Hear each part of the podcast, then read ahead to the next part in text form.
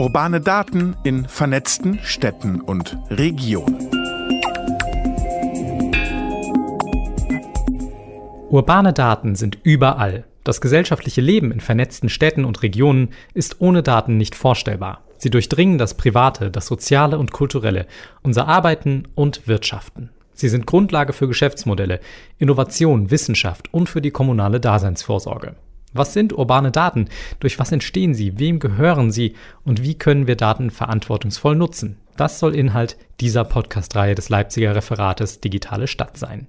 Ich bin Javan Wenz, Moderator dieses Podcasts, und die Leiterin des Referats ist Frau Dr. Beate Ginzel, die uns auch durch alle Episoden begleiten wird.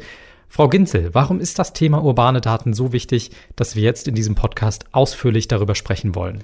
Ja, Herr Wenz, ähm, urbane Daten, Sie hatten es gerade schon beschrieben, wirken rein in alle Lebensbereiche. Urbane Daten können uns als Stadtverwaltung helfen, effizienter zu planen, besser abgestimmt zu sein.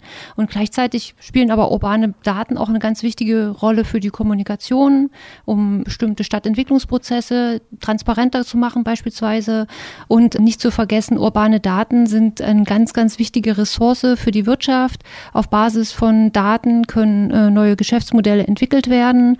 Und insofern besteht natürlich auch von Seiten der Unternehmen hier in Leipzig, in der Region, überall großes Interesse, auch Zugang zu solchen urbanen Daten zu bekommen. Ich verspreche, das wird ein spannender Podcast. Die erste Folge kommt am 19. Juni, passend zum bundesweiten Digitaltag.